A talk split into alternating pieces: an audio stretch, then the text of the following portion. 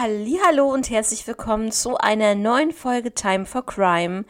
Schön, dass ihr wieder mit dabei seid. Ich hoffe, es geht euch allen gut, denn die Grippewelle hat ja zugeschlagen. Und ja, ich war ja auch krank, wie ihr gehört habt, das äh, die letzten Male. Und äh, ja, es geht mir auch wieder gut, Gott sei Dank. Also ja, auf jeden Fall nicht schön, wenn man so lange ja, krank ist und es einem irgendwie nicht besser geht. Also das habe ich wirklich schon sehr lange nicht mehr erlebt. Ja, ich möchte mich erstmal bei euch entschuldigen. Ja, also leider ist gestern die Folge nicht online gekommen, wie ihr bereits wohl, denke ich, schon bemerkt habt. Es ist jetzt Samstagabend, 20 Uhr. Jetzt schaffe ich es, die Folge aufzunehmen. Also ich hatte wirklich etwas Stress und bin dazu leider nicht gekommen. Ich musste ja auch noch die Folge vom zweiten Podcast auch noch schneiden, dass die heute online kommt. Das habe ich auch gut geschafft. Leider habe ich aber dementsprechend die andere Folge, also jetzt diese Folge, nicht geschafft aufzunehmen. Rechtzeitig. Ich werde mich aber bemühen, dass es dann wieder ganz normal Dienstag eine Folge online kommt. Ich habe die auch schon fertig recherchiert, braucht die also nur noch aufzunehmen. Also ich denke, das wird alles funktionieren. Ja, also nichtsdestotrotz hoffe ich, ihr freut euch auf die Folge heute. Und ja, wir starten wieder in den USA.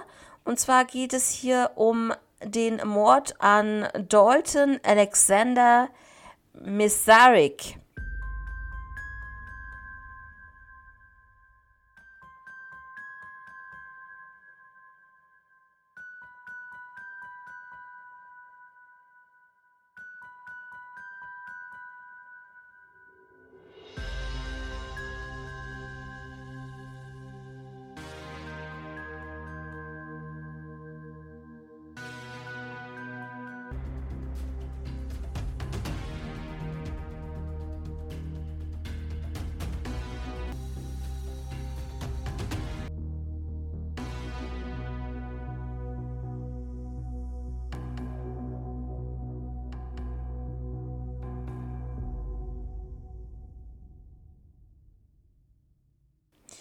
Ja, ich nenne ihn jetzt einfach nur bei seinem ersten Vornamen, also Dalton.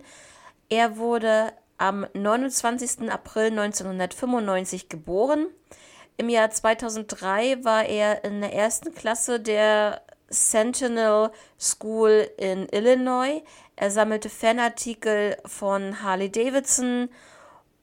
Nach der ersten Fahrt mit einer Harley wurde er Little Dude genannt.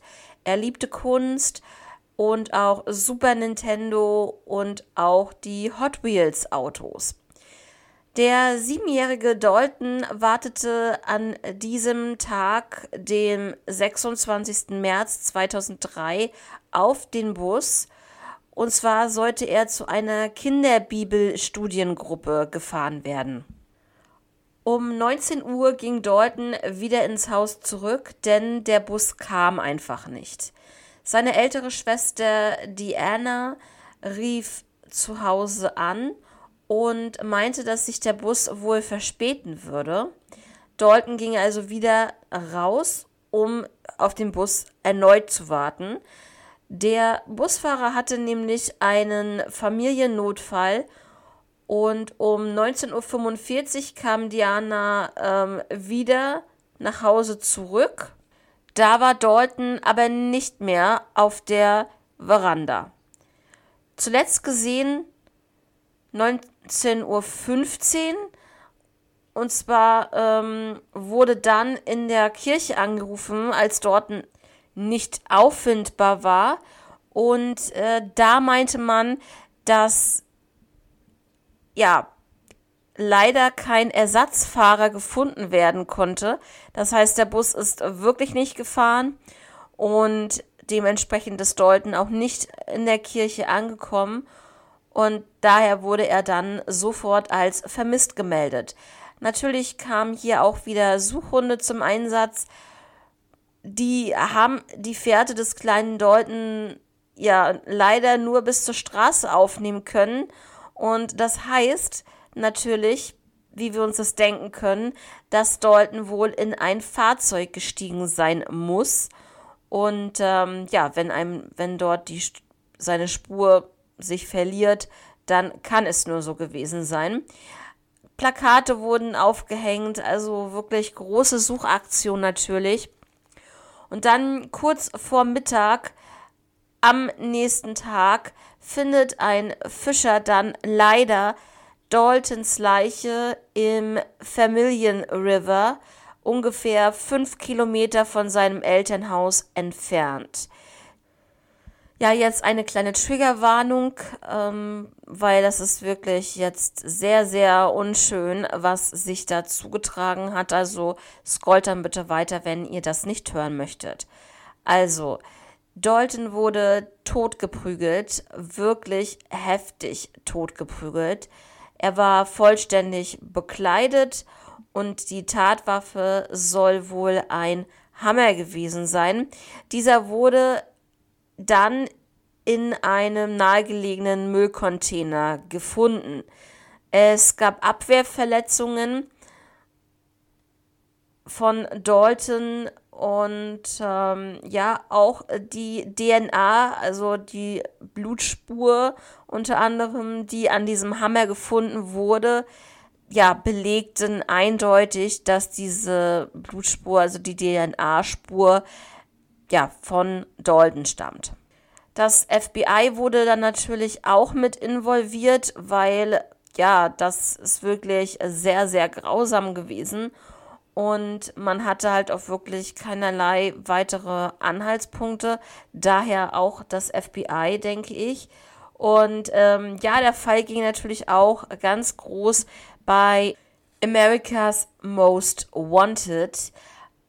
Und zwar ja, ein Monat nach seiner Ermordung wäre Dalton acht Jahre alt geworden. Er hätte dann seinen achten Geburtstag gefeiert. Also es ist wirklich ganz, ganz schrecklich. So ein junger Mensch und so brutal aus dem Leben gerissen, finde ich immer, wenn ich solche Sachen höre, ganz schrecklich. Und äh, ja, also da kann man echt wirklich nichts zu sagen. Die Mutter leitete auch ähm, unter anderem eigene Ermittlungen ein und ähm, unter anderem wurden Autos kontrolliert und Werbetafeln aufgestellt und mehr als 600 Hinweise gingen dann ein.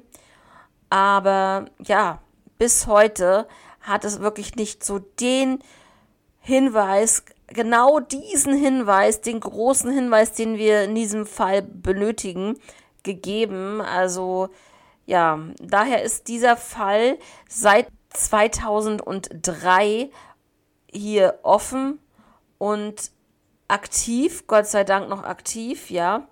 Und es gibt hier in diesem Fall dann eine Belohnung von 50.000 Dollar. Und ja, was soll ich sagen? Mehr habe ich zu dem Fall leider nicht.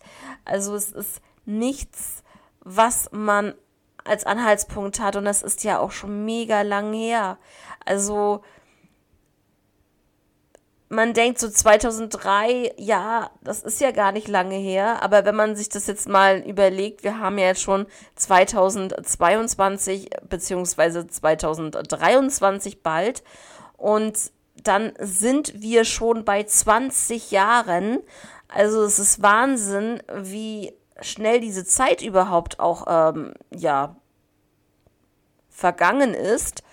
Und äh, aber 20 Jahre jetzt und da ist es immer, und es wisst ihr ganz genau, dass es wirklich auch nach so einer Zeit auch schwierig werden kann. Vielleicht ist derjenige, ist der Mörder schon verstorben. Man weiß es nicht. War der Mörder schon älter, dann sind 20 Jahre natürlich äh, ein bisschen schwierig, dass der äh, Mörder vielleicht noch lebt. Oder wenn er natürlich jung gewesen ist, dann kann es auch sein, dass der Mörder jetzt auch erst vielleicht 40 oder 45 Jahre alt ist. Das kann es natürlich auch so sein. Er kann einen Unfall gehabt haben, er kann sich selber umgebracht haben, weil er vielleicht mit dieser Tat nicht klargekommen ist. Das weiß man alles nicht, was in dem Menschen vorgeht, dass er vielleicht im Nachhinein einfach überhaupt nicht klargekommen ist, was er da überhaupt getan hat. Man weiß es nicht. Und äh, ja, vielleicht ist er aber auch an einer Krankheit gestorben. Heutzutage ist es ja alles möglich.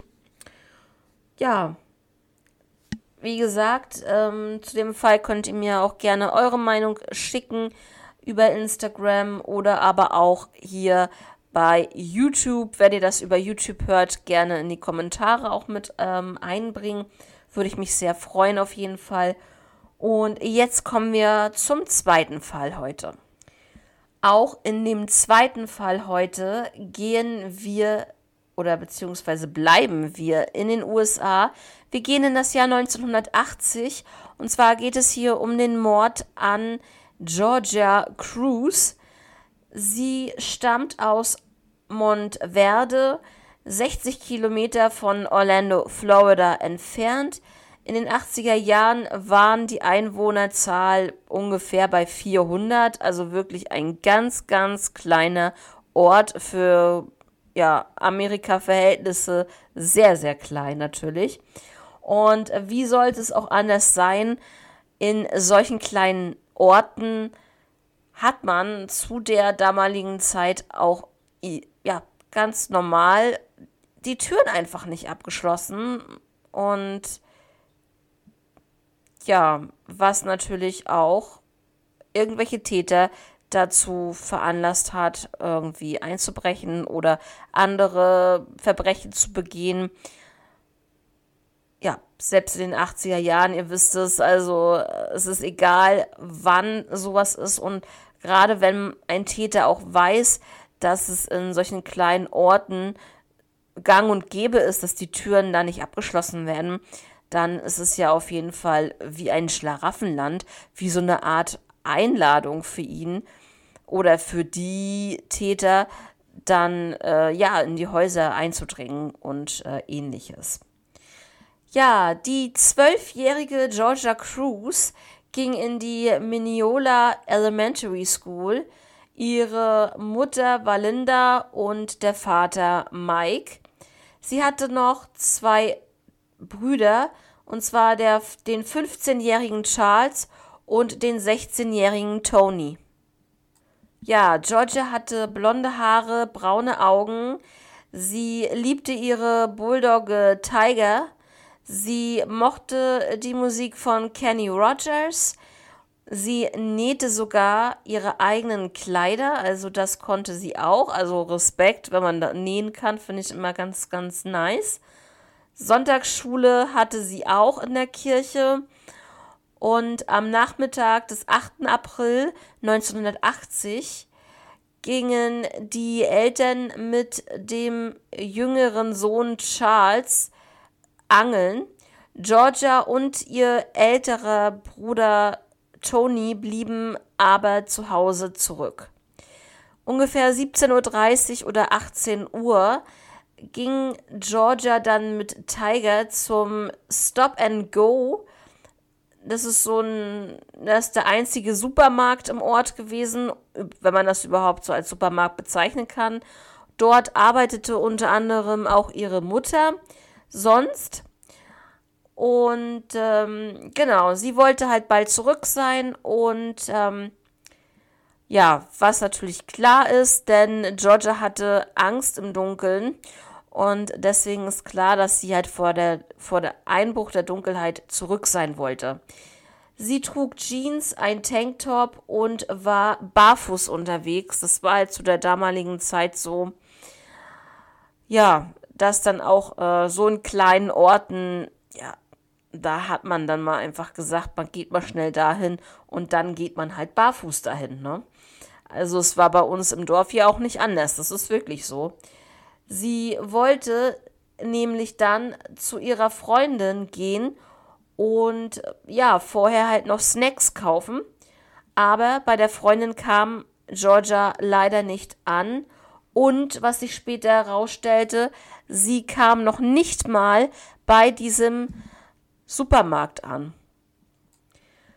Nach einer Stunde, also Georgia war immer noch nicht zurück, suchte Tony dann nach ihr und er fand dann Tiger tatsächlich an einer Straßenkreuzung und dieser weigerte sich, sich von dort wegzubewegen, was natürlich darauf hindeuten kann, dass äh, Tiger etwas miterlebt hat, was wirklich sehr krasses und natürlich mit Georgia zusammenhängt. Also sie muss ja wohl, so geht man davon aus, wahrscheinlich an dieser Kreuzung entführt worden sein. Und ähm, ja, Tiger als Hund, als, als, als Beschützer sozusagen, wollte von dort sich einfach nicht mehr wegbewegen. Und ja, das finde ich auf jeden Fall richtig schlimm, wenn man sich das so bildlich vorstellt. Ne? Der Hund, der kann nichts machen, der kann nicht eingreifen, wenn das vielleicht sehr schnell passiert ist und äh, wartet dann halt die ganze Zeit da, dass sie vielleicht zurückkehrt. Also richtig schlimm. Natürlich ist dann die Polizei benachrichtigt worden und auch in diesem Fall wieder mal Spürhunde dabei und auch Hubschrauber äh, aus der Luft haben die Fährte aufgenommen. Aber niemand hat irgendetwas gesehen. Niemand hat Georgia überhaupt gesehen. Und da ist doch die Frage, sie ist ja noch nicht mal beim Supermarkt angekommen. Also ja, das muss sehr, sehr schnell passiert sein, nachdem sie von zu Hause losgelaufen ist. Und ähm, ja, finde ich auf jeden Fall sehr, sehr krass in diesem Fall. Dann gab es einen anonymen Anruf und man sagte äh, wie folgt, also es war zwei Tage nach dem Verschwinden von Georgia kam dieser Anruf. Ähm, ich zitiere mal, Hallo Sie, Sie kennen doch das zwölfjährige Mädchen, das gesucht wird. Sie ist tot. Zitat Ende. Und was das alleine schon in einem bewirkt, als Elternteil will man sich wirklich nicht vorstellen. Also ja, ganz, ganz furchtbar. Dann haben wir den 16. April 1980. Und äh, ja, eine vierköpfige Familie machte einen Ausflug. Und ja, leider fanden sie eine weibliche Leiche, ein, ähm, ja, ein Kind und ja, von den medizinischen, ähm, also zahnärztlichen Unterlagen konnte dann zweifelsfrei festgestellt werden, dass sich hier, dass es sich hier um die gefundene Leiche dort um ja, Georgia Hand dreht oder handelt. Sie wurde aber wohl nicht sexuell missbraucht, ähm, was man dort feststellte. Und ähm, ja, und die Gemeinde war natürlich komplett schockiert über diese Tat. Völlig verständlich, klar, würde, würde, würde jeder so, so sein oder jeder so sehen. Und da kam eine große, große Frage auf, wer mag jetzt hier bitte der Täter gewesen sein? Und ist es eventuell auch ein Gemeindemitglied gewesen? Kannte sie diesen Täter? Weil ja, in so einer kleinen Gemeinde kann es natürlich schon sein, dass jeder jeden kennt. Das ist ganz klar. Und auch gerade wenn man dann zu der Zeit auch ja die Haustür nicht abgeschlossen hat oder so, dann ähm, ja, man kannte sich und man ist ja natürlich da nicht von ausgegangen, dass da irgendeiner von den Bekannten jetzt irgendwas im Schilde führen könnte. Es gab hier einen Verdächtigen auf jeden Fall, das war Albert Lara. Er hat ein Geständnis abgelegt, aber alles das, was er in seinem Geständnis gesagt hat, trifft aber nicht auf diese Situation zu, die man vor Ort vorgefunden hat. Also kann es nicht sein, dass er da irgendetwas mit zu tun hat. Also das Geständnis haben sie sozusagen ja nicht verwertet, weil das einfach nicht sein kann. 32 Jahre nach dem Mord von Georgia im Jahr 2013 ging der Fall wieder mal in die Medien, was halt wirklich ganz, ganz wichtig ist. Gerade zur heutigen Zeit finde ich das so wichtig. Deswegen mache ich auch diesen äh, Podcast und auch den zweiten Podcast Crime for Life mit Denise zusammen, weil einfach wichtig ist und auch gerade bei den Fällen, die auch so lange offen noch sind, die noch ungeklärt sind, dass es einfach äh, so wichtig ist, dass das einfach ein für alle Mal geklärt wird, was da passiert ist und wer dafür verantwortlich ist und unter anderem auch, dass die Familien natürlich zur Ruhe kommen können und äh, trauern können. Also ich kann mir vorstellen, dass viele ja gar nicht wirklich trauern können, weil sie halt nicht wissen, was ist passiert und wo ist mein Kind oder meine, mein Verwandter. Und ähm, ja, ich finde das auf jeden Fall ganz schrecklich, ne, das zu wissen. Ja, als äh, was interessant ist, als Georgia entdeckt wurde, trug sie eine Kreuzhalskette diese gehörte ihr aber nicht. Das hat die Familie bestätigt. Also es war so ein Hin und Her. Zuerst meinte man, ja, das äh, ist ihre Kette. Ja, genau. Und dann meinten sie auch noch, ähm, dass es dann nicht ihre Kette ist. Und das bestätigten sie dann halt in dem Moment auch. Also 40 Jahre ist der Mord an der zwölfjährigen Georgia Cruz schon her, beziehungsweise jetzt ja schon 42 Jahre und äh, sogar fast 43 Jahre, muss man ja schon bald sagen. Und ja, was meint ihr? Wie kann das abgelaufen sein? Also, wie gesagt, sie ist gefunden worden. Es ist nicht weiter darauf eingegangen, wie sie vorgefunden wurde, wie sie gestorben ist. Keine Todesursache oder ähnliches. Das habe ich leider nicht herausbekommen.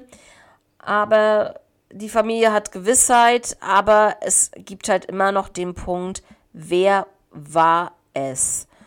Und ich kann mir wirklich vorstellen, dass es jemand Bekanntes gewesen sein muss, denn ja, ein Kind zu entführen, ja, also ich sag mal so, wenn man nicht gleich dem Kind den Mund zuhält oder ähnliches, dann schreit das Kind definitiv. Und wenn überhaupt nicht, nicht ansatzweise irgendeiner aus der Nachbarschaft dort irgendwas gesehen hat oder geschweige denn gehört hat, dann ist es für mich so ein Anzeichen, dass sie vielleicht auch freiwillig eingestiegen ist und eventuell ja angesprochen wurde, Mensch, wo willst du denn hin? Und sie dann, ja, ich will zum Supermarkt und so und äh, keine Ahnung. Und dann, ja, ich kann dich ja hinbringen. Dann brauchst du nicht so, ich weiß ja nicht, wie weit das entfernt war, das konnte ich jetzt auch nicht rausfinden.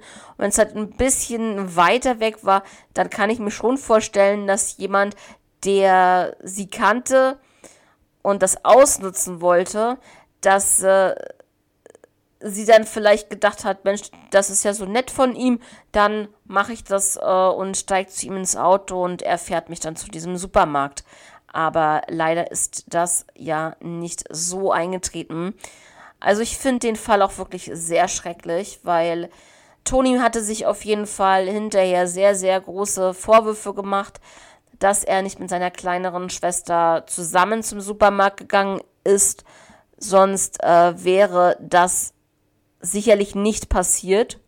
Ganz ehrlich, Leute, also ich kann es verstehen auf der einen Seite, dass er sich da Vorwürfe macht, aber er muss sich keine Vorwürfe machen, weil erstens kann er sich das, die Situation jetzt sowieso nicht mehr ändern und zum anderen hat er da überhaupt keine Schuld, weil da kommt man ja gar nicht drauf. Also, ich meine, es ist ja so oft so gewesen, dass da irgendwelche Kinder oder Jugendliche irgendwo hingehen wollten und auf dem Weg dort einfach entführt wurden oder einfach verschwunden sind.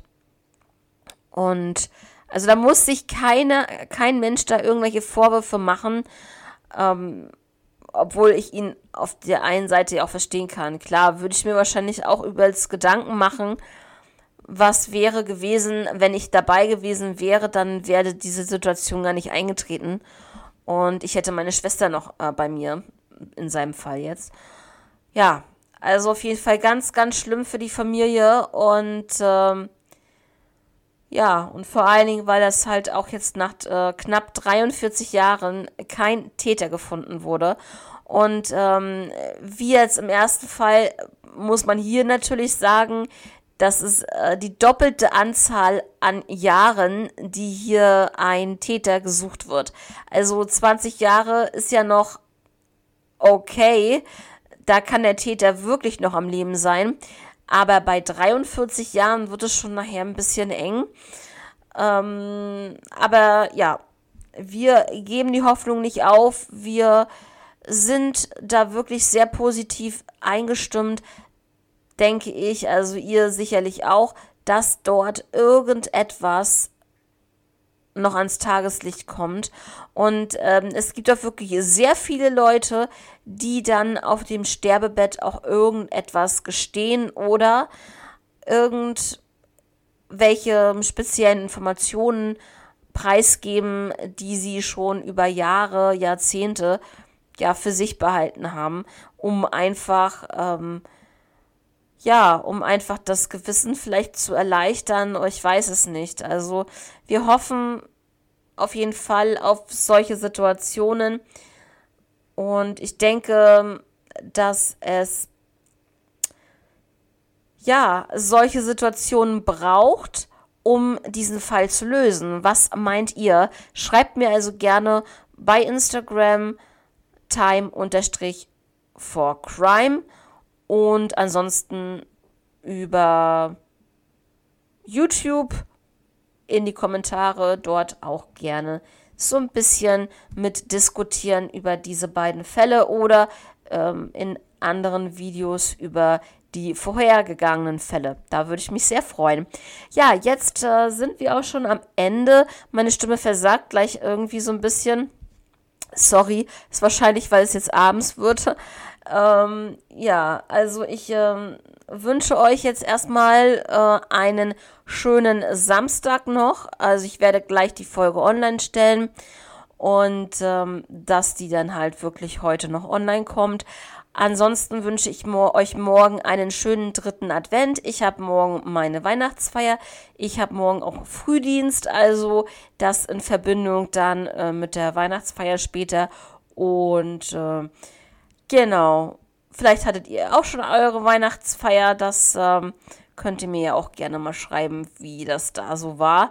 Und ansonsten, ja, wünsche ich euch eine weiterhin besinnliche Vorweihnachtszeit. Passt auf jeden Fall weiterhin auf euch auf, bleibt gesund und dann hören wir uns definitiv am Dienstag in gewohnter Umgebung hier ab 16 Uhr wieder. Das denke ich, kriegen wir hin.